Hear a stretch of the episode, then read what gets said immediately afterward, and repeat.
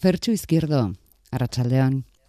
Arratsaldeon bai. Bueno, lehen da eskerrik asko eleberriaren amaierako argibiden gatek. Zehor jakin mhm. dugu, Fertxu, alegiazu, nola zalantzan egon zinen, eskuartean daukazun lan honekin, historia nori interesatuko ote zitzaion galdezka.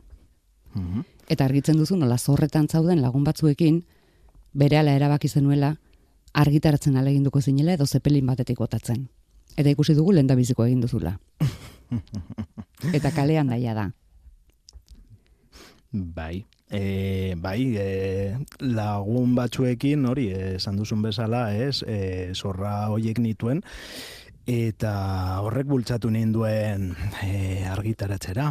E, ba, akizue, e, zormen prozesu guztietan, edo gehienetan behintzat, edo niri behintzat gertatzen zait, Ba, askotan ari zara idazten, ari zara lan bat sortzen, eta zalantzak etortzen zaizkizu, ez? Bidean, prozesu horretan, eta zaten duzu, i ongi noa, ez noa ongi, e, lan honek interesa izango du, norbaiten txat, ez du izango, baina azkenean hori, zorrak oiek nituen ez, ez nuen beste aukerarik izan, eta bai, argitaratu behar izan nuen, eta bueno, argitaletxeak ere e, onartu zuen nire proposamena eta eta bai, e, kalean dago. Horregatik dugu eskuartean eta gauetik euria. Bueno, kontatzen duzu azken horretan beste eleberri bat idazten ari zinela Tarzan mm. delako bat gurutzatu zitzaizula bidean. Aipatuko dugu mm. aurrera esagota. Ez gaitu harritu, ze, zuk baduzu joera, ez? Dozena bat urte bai beste novela batean Bruce Lee gurutzatu zitzaizula. ba, ala da, horrelako pertsonaiak gurura, e, gurutzatzen zaizkit, ez daki zergatik, bai, aurreko, bai, aurreko novela idatzi nuen, mendeko borroka, eta banuen argi hori e, kasu horretan e, Roman girotutako novela bat idatzi nahi nuela eta irurogeita marrekoa markadan eta banituen hor ideia batzuk eta batean bueno, e, dokumentazio lanarekin ari nintzenean Ba, batean Bruce Lee agertu zen, e, rodatu zutelako film bat, e, Roman, amarkada horretan, eta orduan, bueno, pues, irudikatzen hasi nintzen Bruce Lee, eh, saltza horretan, eh, ziruroita marreko Italia horretan, berunesko urteak, e, hau beste, eta eta bai, abia puntua izan zen, eta kasu honetan gertatu zait, antzeko zerbait, baina agian absurdago, gero agian e, aipatuko dugu. Argitzen saiatuko gara. Ikusten duguna da, ez daukazula bat ere reparorik, zaku berean sartzeko, braga rojas edo fogo edo langile borroka, uzoko txatarbiltzaileak, insumisoen protestak, azken liburu dendak, etorkinak, eta musika. Musika mm irakurlea gor bihurtzera kasi. musika asko dago, musika asko dago novela honetan, e, eta bueno, e, alde batetik musikak osatzen du e, novelaren soinu banda, baina bestetik esango nuke edo hori izan da nire asmoa novelaren parte da, osea narrazioaren parte da. E, agertzen diren kantak ez daude bakarri girotzeko, girotzeko badaude, baina nahi nuen hoiekin ere zerbait kontatu, ez? Tramaren e, parte dira. Hori da, tramaren parte, detalle bat ematen diote, edo plus bat ematen diote estena bati, edo eta ale, e, gainera esan behar dut dena dela hori, eh? E, honetan bai, argitaletxetik, bueno, e, Jose Angel Irigaraik esan zidala e, musika agian oso ongi eta asko laguntzen zuela traman eta girotzen zuela historia, baina agian gehiagi zela hasiera batean, ze orain dagoena baino gehiago zegoen hasiera batean, eh? Baita ikusi dugu e, batzuk abitu ez eta liburu amaieran kantu zerrenda prestatu duzula, ez? Soinu banda. Oh, Bakarren batek irakurtzen ari dena girotu nahi balu ere, tramaz aparte. Hori da. Edo tartean edo bukaeran, eh ja, liburu bukatzean, bu, liburu bukaeran badaude bi QR kode, eta agertzen dira e, liburuan zehar, bueno, agertzen diren kanta guztiak uste dute edo iaia guztiak.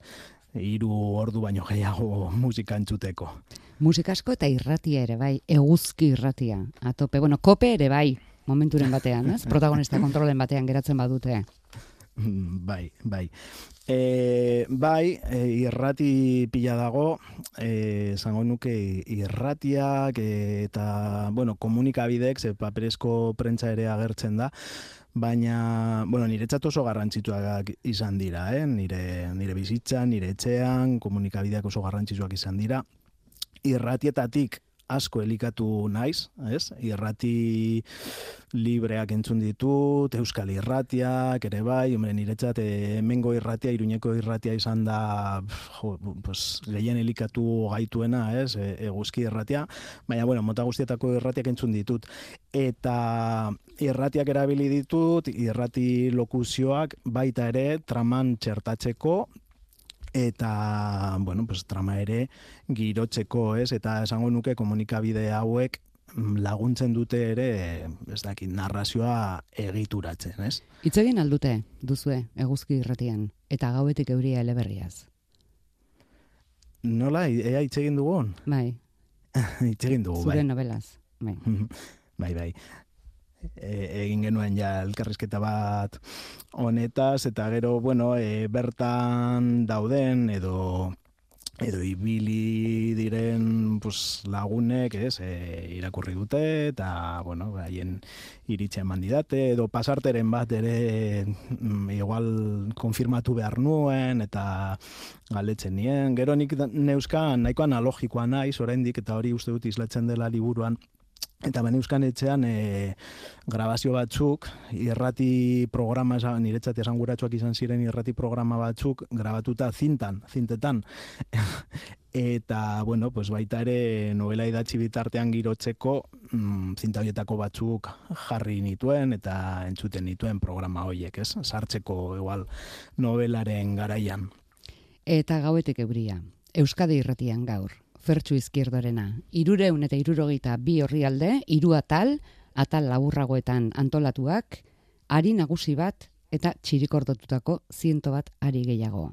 Protagonista nagusia inaxio, garabiak egiten dituzten fabrika bateko langilea, telebistari begira, lenda biziko ataletik, tarzanen pelikula bat ikusten, mila bederatzireun eta hogeita amabikoa, tarzan de los monos.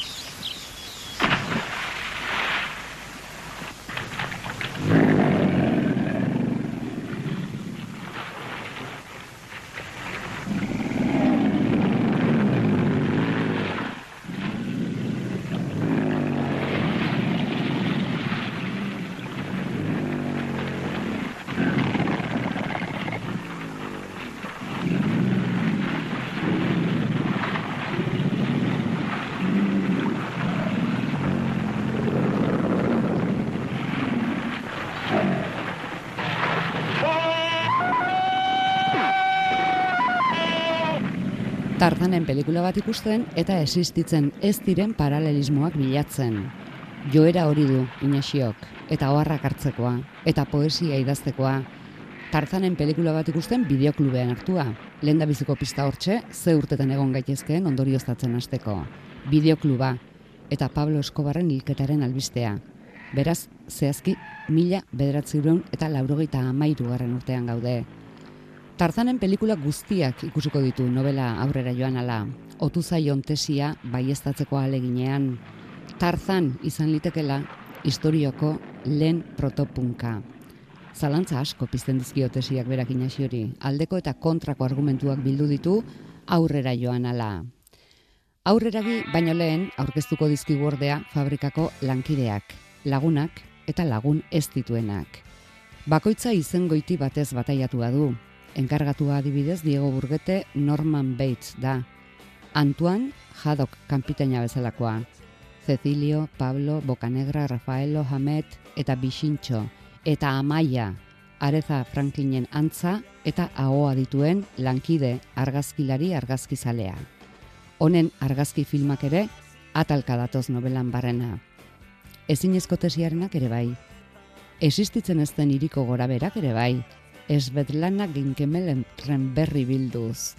Existitzen ezten fanzin bateko elkarrezketak, irratsaio baterako gidoia, inoiz egingo ez den film baterakoak, eta laurogeita amarretako amarkadako ia borroka posible guztietako protagonistak.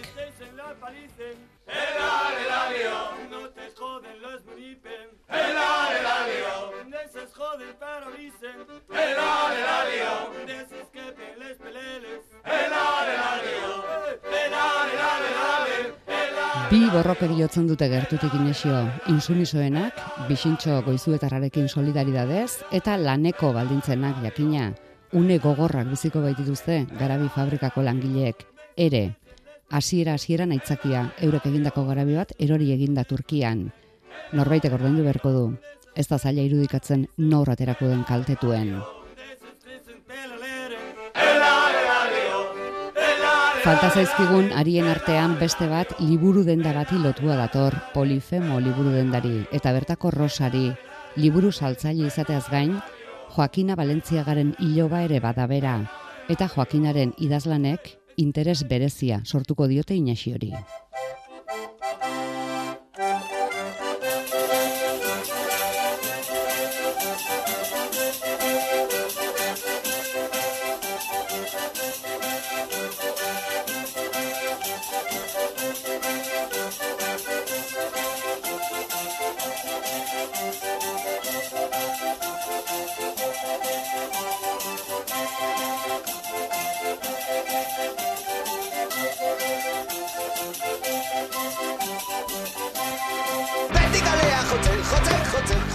Banda batxokirik etzen novela kokatzen den garaian, baina fertsu izkierdoren bizitzan ze garrantzia izan zuen kontuan izan da, ba esan dugu, ba, gira, ba ura gogoratzea aukerrago ez, gaueko iriaren zain dagoen jende hone guztiak, zer ikusi zuzena izango du seguru, banda batxokiren sorreran ere.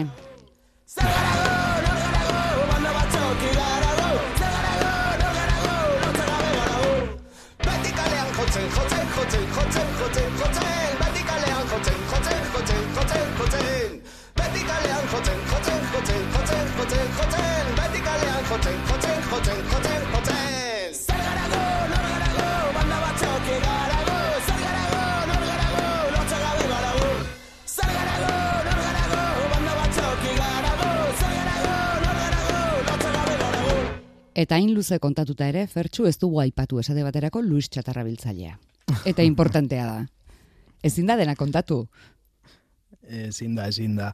E, laburpen ederra egin duzu, baina badakit eta hau horrela da, ez? Ez dela bat ere erraza, ez? Eta, bueno, pertsona asko, trama, azpitrama, edo ikuspuntu ezberdinak, ezin da dena, dena kontatu. Luis Txatarra biltzailea oso importantea da, Ze, da pertsona bat hor kaleetan ibiltzen dena, ez, bere lana egiten, txatarra biltzen, eta, bueno, pues, novelaren gako batzuk ekarriko dizkiguna, ez? Baiz, eta... harreman berezia duina xirekin, eta ari esker iritsiko zaio adibidez Joakina Balentziagak idatzitako libreta bat. Kuriosidadea, zure Joakina Balentziagak zeloture du Joakin Balentziarekin.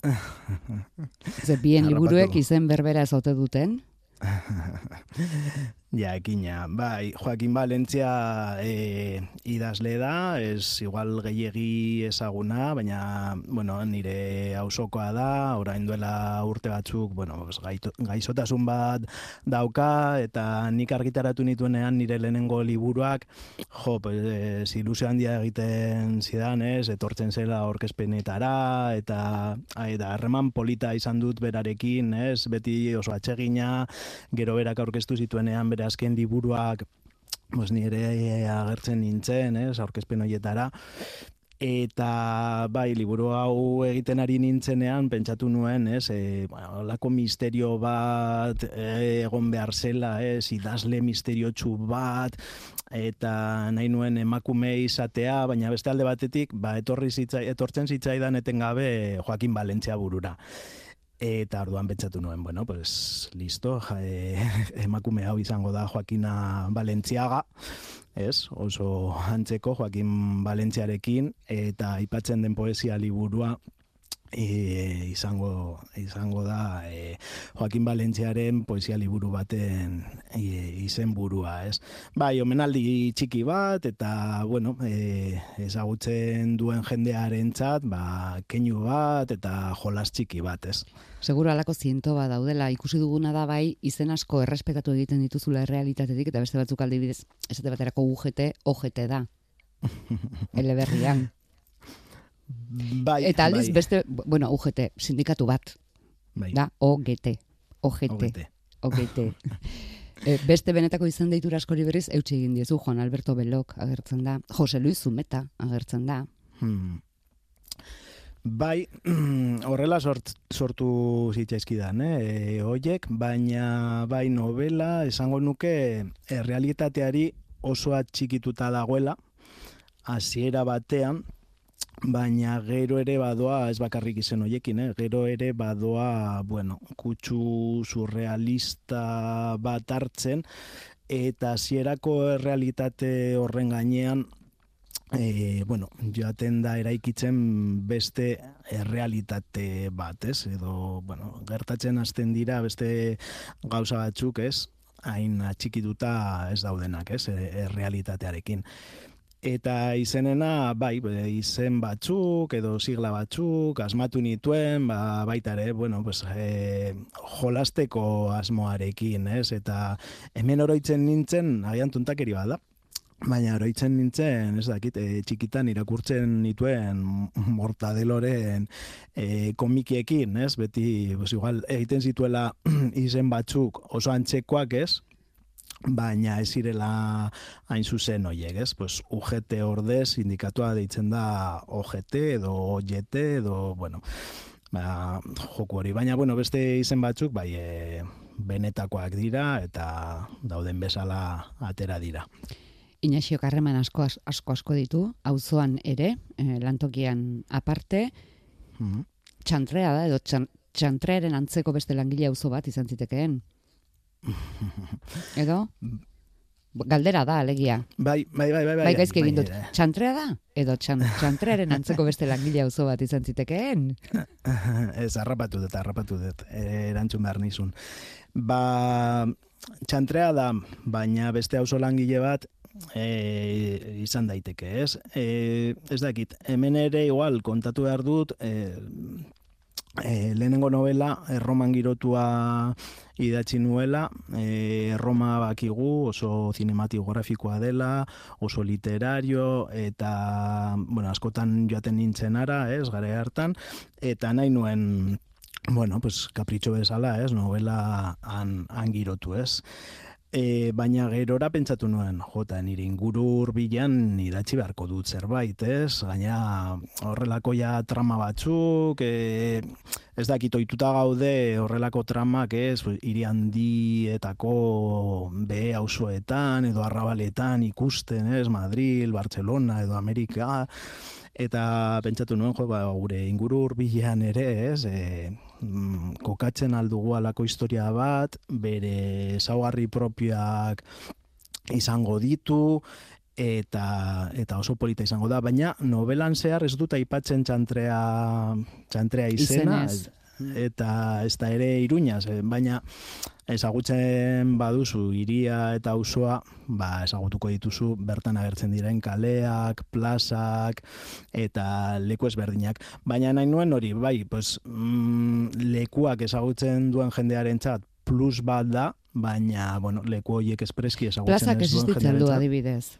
Orain ez daukat apuntatua plazaren izena, baina plaza bat aipatzen da askotan. Bai, bai, bai, existitzen dira. Bai. E, Euskara plaza, e, piramiden plaza, agertzen dira plaza batzuk, ez, hor, eta bai, bai, existitzen dira novelan bai. Osea, errealitatean. Errealitatean.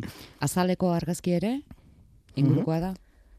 Ingurukoa da, bai, txantreako kale batean, gainera a, e, argi ikusi nuen, ze ja novela idatzita zegoenean, eta, bueno, argitaletxearen pamielaren oniritzia jaso nuenean, ba, pentsatu nuen, e, mm, azala falta zait.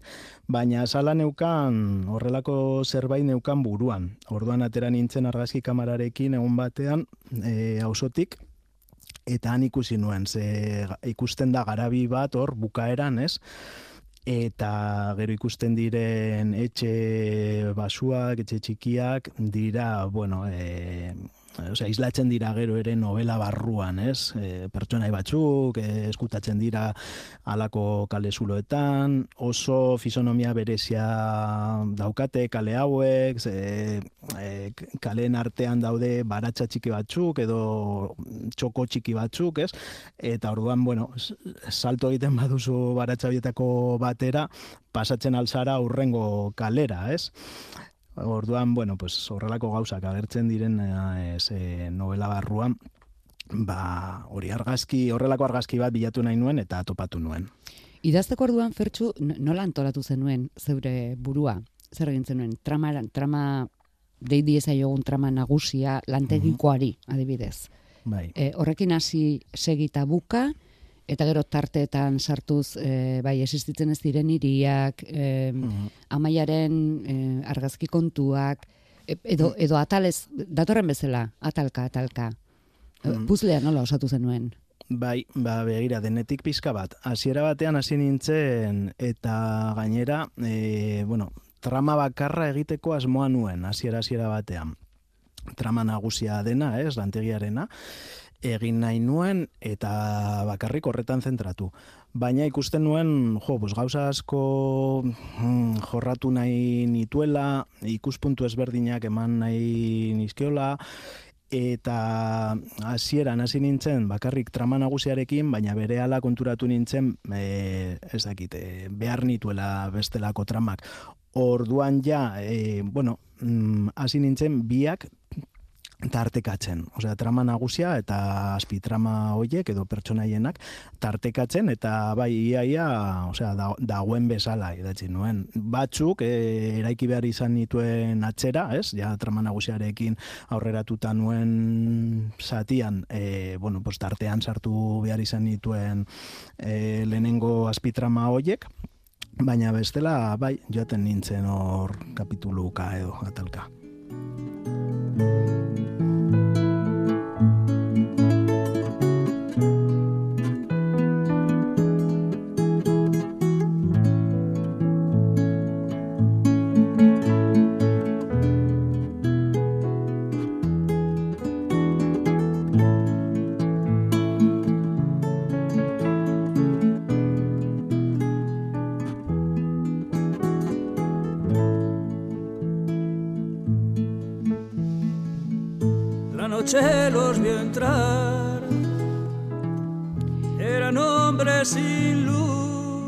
Zen historia.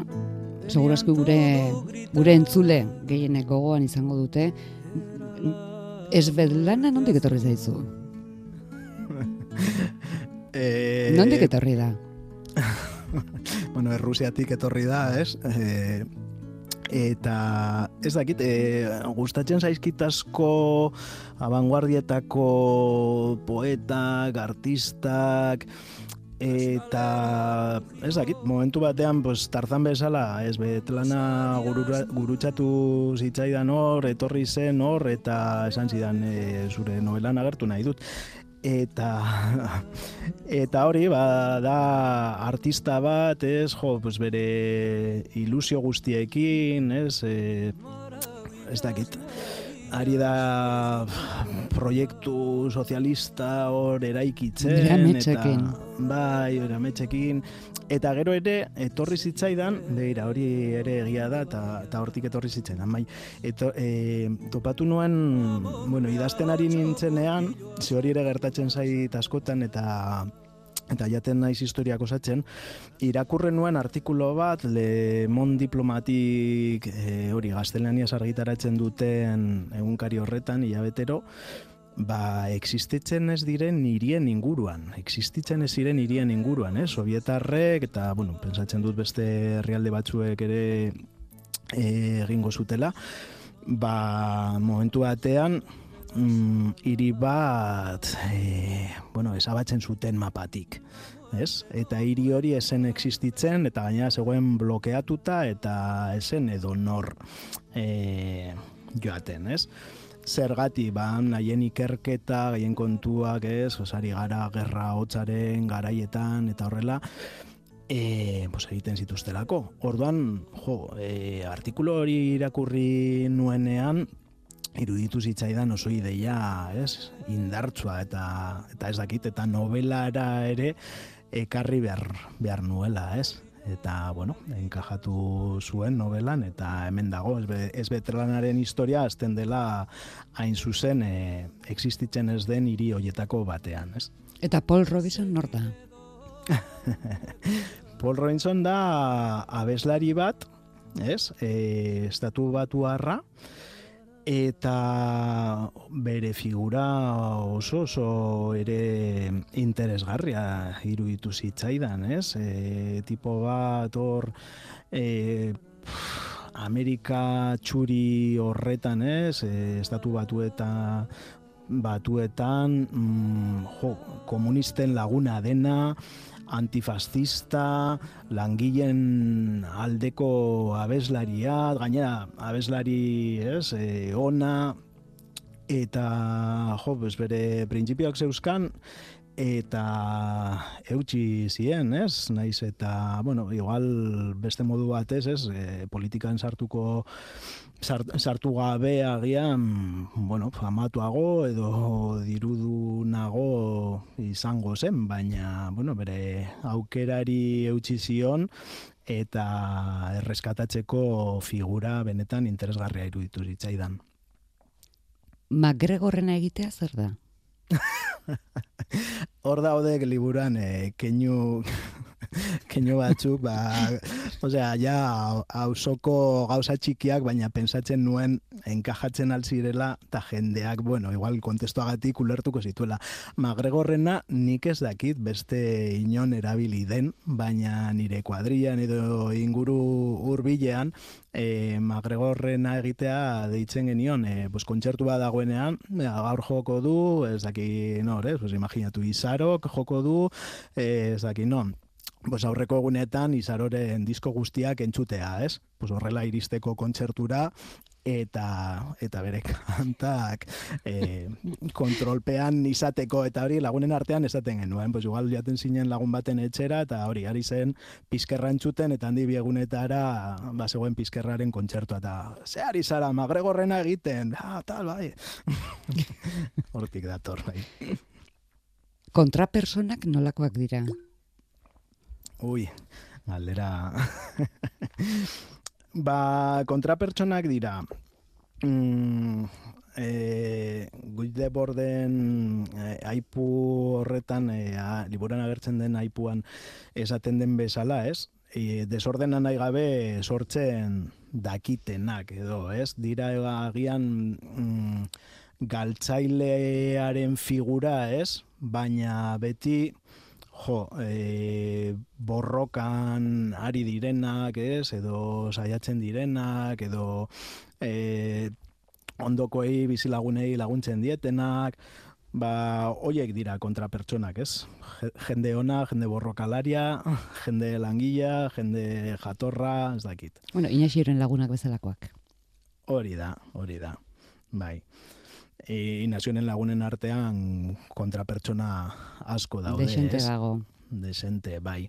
Badaude e, langileak, badago hausoko jendea, mm, hori, e, galderak egiten, e, edo galdera gehiegi egiten ez dituen jendea, badaude torkinak, badaude intsumisoak, ez, pues, oie guztiak dira kontrapertsonak.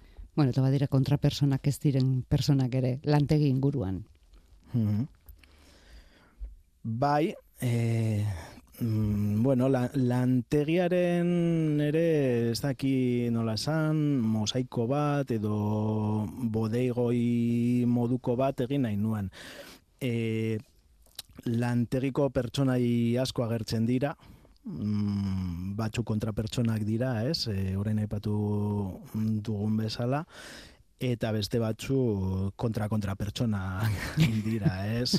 ba, ez dakit, ikusiko ditugu bai, e, sindikalista ustelak, ikusiko ditugu eskirolak direnak, E, bueno, laguntzeko pres e, ez daudenak, edo elkartasuna adierazteko pres ez daudenak, ez? Orduan, bai, horrelako pertsonaiak ere topatuko ditugu novelan, eta horrelako pertsonak ere islatu nahi nituen novelan, ez? Ze, hori, fabriketan denetik dago, eta hori, bueno, gizartean bezala, jakina, baina hori, hori islatu bezala. nahi nuen. bezala, bai. Zuk ze zatirekin gozatu duzu gehien? Zein izan da zuretzat ze, ze trama, esan dezagun, ze, ze azpi ari izan da gozagarriena? Uf, zaila da, ez? Hori da, ez? E, alabandiarekin edo txikiarekin, norekin geratzen zara, ez baina, baina, osea, denarekin disfrutatu dut, baina esango nizuke Luis, Luisekin, Luis Txatarra biltzailearekin, oso ongi pasatu dut, e, gustatu zaitazko, ez, Luis Txatarra biltzailearen atxetik joatea, ez, eta eta bere, ez dakit, duintasuna e, ikustea, eta bere duintasunaz disfrutatzea, bere hausnarketaz, eta gero beste, ez igual trama zehatz batekin, baina beste gauza batekin disfrutatu nuen asko, asko, asko, izan zen bukaerarekin. Ze ez neukan argi nola bukatu behar nuen novela. Jaten ari nintzen aurrera, aurrera, aurrera, mm, ikusten nuen nondigik nora, eraman behar nuen, baina ez nekien bukaera zein zen. Eta, boa, bapatean etorri zitzaidan bukaera, ez dakit, e, ez dut spoiler gehiagirik egin nahi, baina... Zepelin batetik etorri zitzaizun. Bai, bai, alako zerbait, zepelin batetik etorri zitzaidan, eta hori joaten dira ez, e, estena batzuk tartekatzen, eta estena hoietan elkartzen dira mm, novelan zehar agertu diren pertsonai mm, guztiak edo gehienak, eta ez dakit hori argi ikusi nuenean disfrutatu nuen asko horrekin. Oso oso posik nago e, maitza horrekin bai. Eta hasi zergatik hasi zinen idazten Pontederako baionan? Oporretan? E, Bai, bai, bai, hori da. Bueno, bikotea galiziarra da, eta udan aragoaz, ez? Eta ikasturtean zehar, urtean zehar, pues, saiagoa egiten zait, ez? Lasaitasunez, eo patxadas, esertzea, eta eta justo oroitzen naiz ba lehenengo ideia etorri dela burura eta oporretan geun dela eta han Baiona Pontevedrako Baiona herrian badago gainera oso liburutegi polita, txukuna eta eta hori pues ara joaten nintzen goizero udan zehar eta han hasi nintzen idazten Eta nik uste hori ere, bueno, garrantzitsua izan zela, ez? E, izatea egun hoiek eta izatea abia puntu hori. Abia puntu gainera oso eroa, eh? Lehen aipatu dugu tarzanena eta e, abia puntu bakarra hasieran zen ideia absurdo edo ideia ero hori. E, tarzan, e, Inazioaren txat, historiako lehenengo protopunka zela. Osea, bakarri neukan ideia hori, eh? eta, bueno, ari horretatik tiraka, joan zen, etortzen beste, beste guztia, kokatu garai batea... Eta tartzanen pelikula guztiak ikusi dituzu? Ba, gehienak, esango nizuke, bai. Gainera ikusten dituen filmak, hori, gero tesian agertzen dena, benetan da, osea, Ero da, ez, joku bat, ez, e, zerbiatu behar duen inaziok, ez, filoietan, ez, edo ze, ze helburua duen, baina bai, bos, jartzen dituen filza roiek, ezertzen nintzen aurrean libretarekin, eta, bueno, pues, han gertatzen zena, pues, saiatzen nintzen dokumentatzen, edo ideia, ai, hau gertatu da, ai, ai, zena hau, ba, eramango dut liburura, ez, edo honek lagunduko dit, pues, hau asaltzen, edo, bai. Edo kritikatzen, edo, eh? edo kritikatzen, edo... Bai, bai, hori, hori da, hori da. Eta zure alboko amaiak ze esaten zuen, zure... Zutartan guztiak irensten. Nire benetako amaiak usten nau bakarrik filma horiek, film horiek ikusten. Zaten du, hori zuretzat. Usten zaitu bakarrik zure truñoekin, ze Inaxio... Inaxio... Inaxio galdetzen dio bere buruari momentu batean, zertarako idazten ari naiz truño hau. bai, bai, bai, bikoteak batzutan batez ere proiektuen hasieran, ez, eta uh, aipatzen dizkiot e, ideia ero hauek, eta, bueno, behiratzen nau ere eh, aurpegi arraro batekin, eta pizka forma hartu arte, pues, ez da gehiegi fio, ez? Baina mm, gero bai, gero laguntzen dit asko, baina zera batean eta bai fil zaharrak eta eta horrela bueno niri asko gustatzen zaizkit eh naiz eta batzuk benetan txarrak izan ez? Baina gustatzen zait ikustea eta barre batzuk botatzea baina hori horretan nahiko bakarrik nago etxean. Laguntzare behar izaten da lan hauetarako ez da inaxiok berak ere gizara joak aizu amatxoren bisitak izaten ditu eh, jaki goxoz beretako taperrekin. Bai, Bai, nazio pertsonaia bakarrik bizi da, ez? Baina, bueno, hori. Badu laguntza.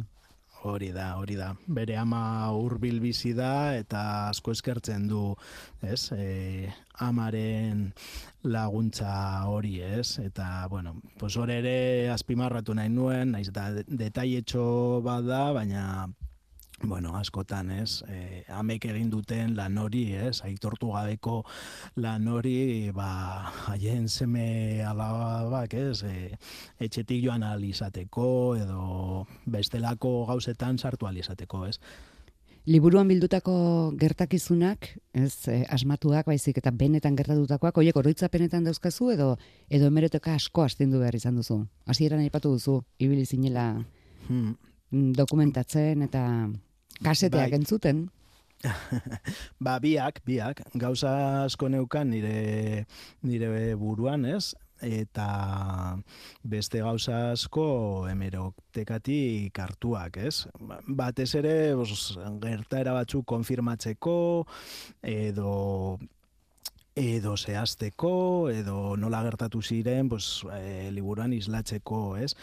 Mm, egunkari ezberdinen hemeroteka errepasatu nituen, garai hartakoa, e, irrati batzuenak ere bain, nire grabazio ez gain, eta gero elkarrizketa batzuk ere egin nituen garaiaren inguruan, pues, ni baino helduagoak ziren e, bueno, ezagun batzuekin. Orduan, bai, dokumentazio lan pizka bat badago honen atzean, ez? Eta gero, bai, bakoitzaren oroitzapenak edo agian momentu batean pertsonaiak elkartzen dira taberna nahiko underground batean, Fragel Rock, ja taberna hori ez da existitzen, baina garai batean existitzen zen, eta bueno, nire oraingo lagun batek eraman zuen garai garai horretan eramaten zuen taberna hori. Orduan berari galdetu nion, "Oi, azu, ba, Fragel Rocken ze Jo, ze kanta izango zen, esanguratsuena, edo zuretza, edo zer jartzen zenuten, nolakoa zen. Edo ze tribu klase biltzen zen, bertean. Edo hori, ze tribu klase elkartzen zenan eta bueno, pues haiek emandako informazioarekin, ba, osatzen nuen nire nire historia, bai. Aizu, Fertxu, eta Euskararekin, hizkuntzarekin zer moduzko hartu emana daukazu? Galdetzen dizugu, ironia pikin bat somatu uste izan dugulako, zure amaierako hitzetan, ez dakizula, bueno, hainbeste zuzenketa eta laguntza ondoren ez dakizula nolaz ez ote zaitu zen Euskaltzain izendatu. ez baina ni ez, eh? lagun bat, lagun bat izendatu behar dute. Ah, ez Bai, bai, Álvaro, Álvaro izendatu behar dute, ez ni, ez ni, ez. Ez ni Euskarareki, bueno, moldatzen naiz uste dut, ez, gara hauetan ja, baina hori, Euskaldun berriak izan garen ez, ez, ez daki noiz, noi susten diogu, ez, Euskaldun berria esateari. Hori da. Orduan beti beti dauzkazu zalantza asko, ez? Nik historioak e, baditut buruan, baina, bueno, pues, izkuntza uste dut, menperatzen dudala, baina beti nire zalantza askorekin. Ez, eta liburuak izan ditu, pues, bi editore, ze bada e, nire lagun bat, irantzu pikero, e, mm, Elkarlanean pues, zerbait egindakoak zarete, ez? Bai, hori albun ilustratu bat daukago, bera da marraskilaria, eta betidanik izan dugu harreman oso polita ba, literaturari esker, ez? Eta aipatu ditugu liburuak, e, bioi gustatzen zitzaizkigunak, eta orduan liburu honekin, ba, nik e, narrazioarekin aurrera egin ahala, pasatzen izkion atal batzuk, eta berak, bueno, bere iritzia ematen zidan, bere aportazioak egiten zituen, beste editore izan da, e, ja libura bukatu eta hori, Jose Angel Irigarai, pamielakoa,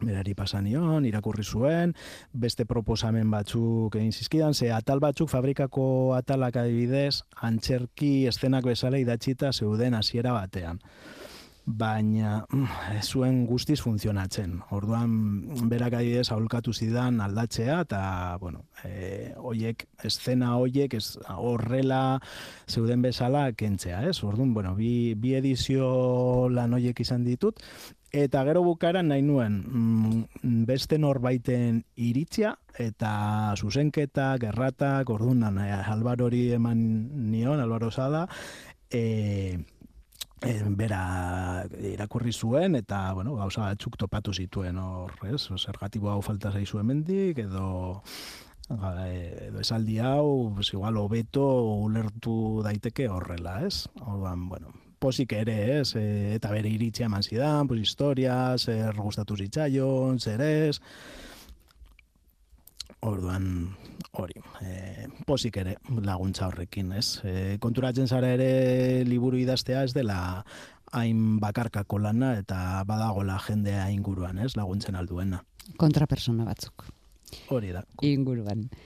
Eta gauetik euria, eman dezagun fertxu, mm, ez dara matzagula berrogei bat minutu, liburu azizketan, mm etorri zarela eta galdera dela fertxu, zertaz da? Eta gauetik euria.